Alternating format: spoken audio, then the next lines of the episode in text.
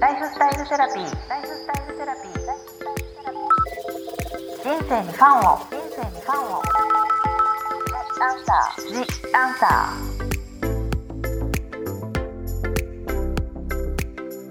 ー。こんばんは。バニブックス書籍編集長の青柳ゆきです。ライフスタイルセラピージアンサー。今回も引き続き北京中医薬大学医学博士の尹聖華先生をゲストにお送りいたします先生よろしくお願いいたします。よろしくお願いします。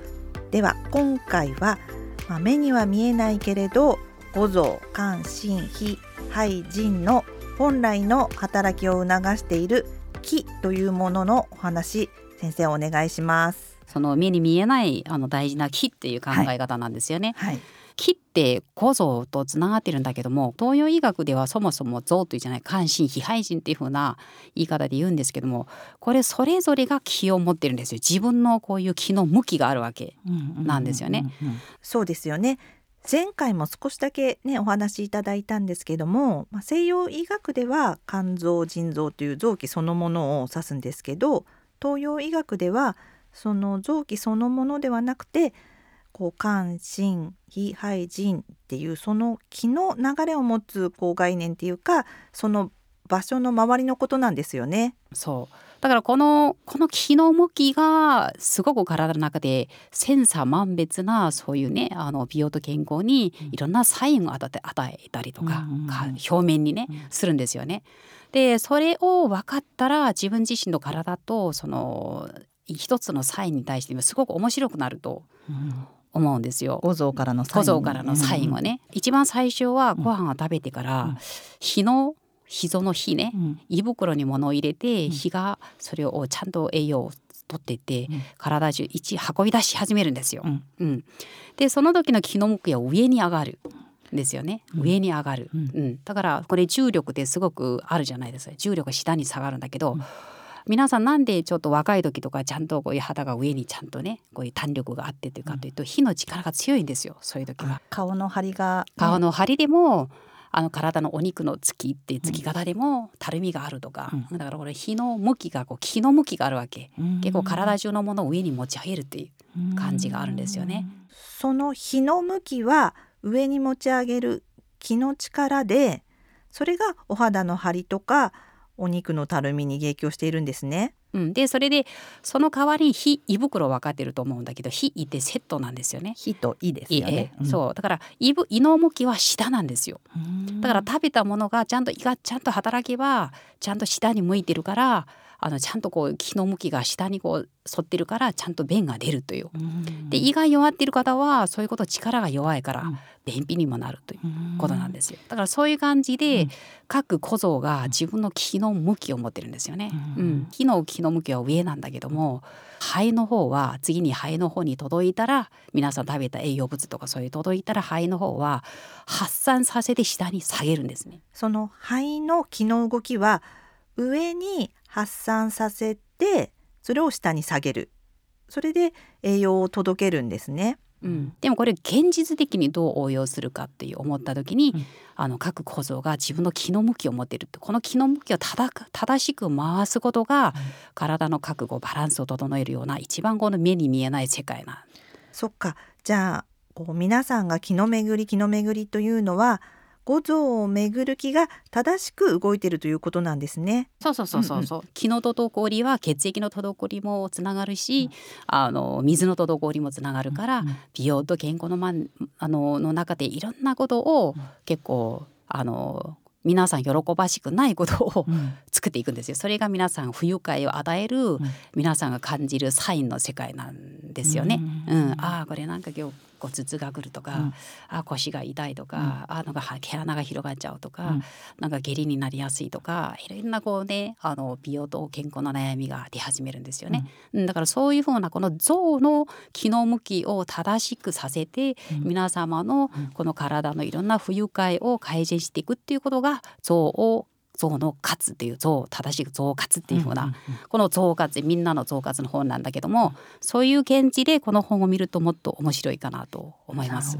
じゃあ、その五臓先生がお伝えしていただいた肝心脾肺腎。うん。今先生脾のね動き。まずご飯を食べた時にまず脾が胃が働いてくれて、胃がちゃんとこういう消化したものに対して脾臓が取っていくんですよ。取ってって。そう取って上に持っていく。持ってって、で肺でうん広まって、で宣伝作業するんですよね、うん。宣伝する PR みたいな。うん。でしてちゃんとシダに下ろしていく。ちゃんと栄養を下ろしてってそうそうう。ん、でその後は？その後はそれどこに入っていくかというと、うん。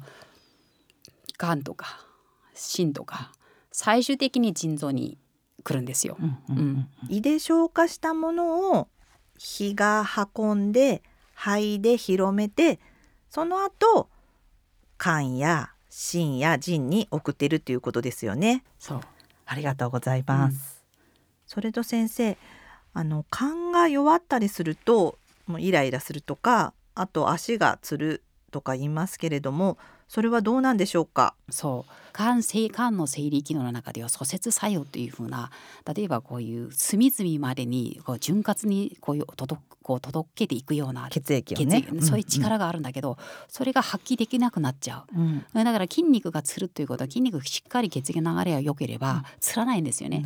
例えばこうサッカー選手とか途中でつるじゃないですか、うん。走りまくって血液の供給がちょっと足りなくなってうんくるとか、そういうことでも考えられるという。なるほど。じゃああと怒りっぽい人もね一つのそう肝が弱ってるって、そうでもそれ怒りっぽいって人はね、例えばイライラするとか、うん怒りっぽいとか、うんこれはねもう一つ肝臓とのこう支えるっていう風なうん像が腎なんですよ。うん腎臓の腎ね。うんこれでこの腎はあの性格から見ると水なんですよ。うん肝は気なんですよね。水が気を潤ってあげられないとこれ柔軟になれなくてうん気が全部上にも上ってしまう。それはご説明しますと五臓の肝心脾肺腎はそれぞれ自然の法則である木火土金水の五行路に当てはまるっていうお話ですよね。うんうん、そうこれはあんまり言い過ぎると皆さんわけわからなくなっちゃったと思うかもしれないんで まあそうですえね。ーとりあえず簡単に、まあ、今のさっきちょっとイライラはとりあえず勘っていうふうに、うん。ああ疑ってみましょうと。でそれであの例えばちょっと足がつったりとかあこれも勘かなと疑ってみるとかあ目が痛いとか、うん。あの赤みがすごいあるとかそれでもちょっと勘っていう。でこの勘がなんで弱ってるかっていうことをまた探っていけば、うん。次の問題にあの本当もっと根本的に分かっていくかなと思うんですよねはい。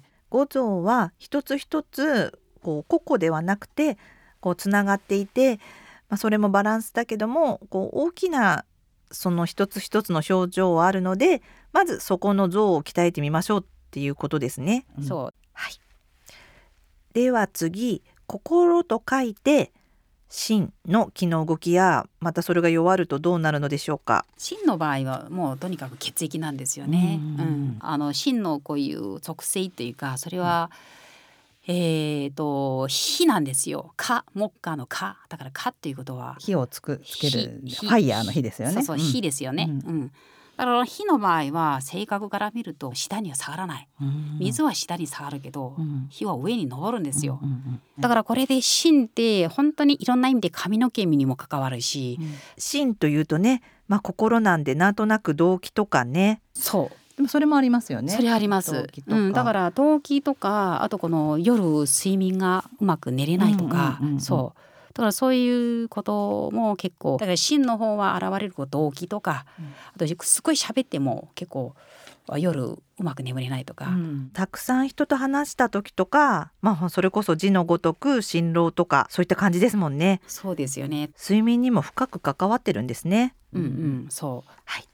次は肺の気の動きとまた肺が弱るとどんな感じなんでしょうか？肺も結構こういう出向作用で要はこういう発散して落とすっていう風な感じなんで、これは結構咳とかもすごい関わってるんですよ。うんうん。肺の場合は関わることは肌から見ると乾燥とか、乾燥。そう肌の乾燥とか、であとはそのなんていうんですいろんなところに関わるんだけども肺の場合はね、鼻とか。鼻水とかもそうですね。鼻水とか、そう、うん、であとこの本当にさっきあのこう咳とか、うん。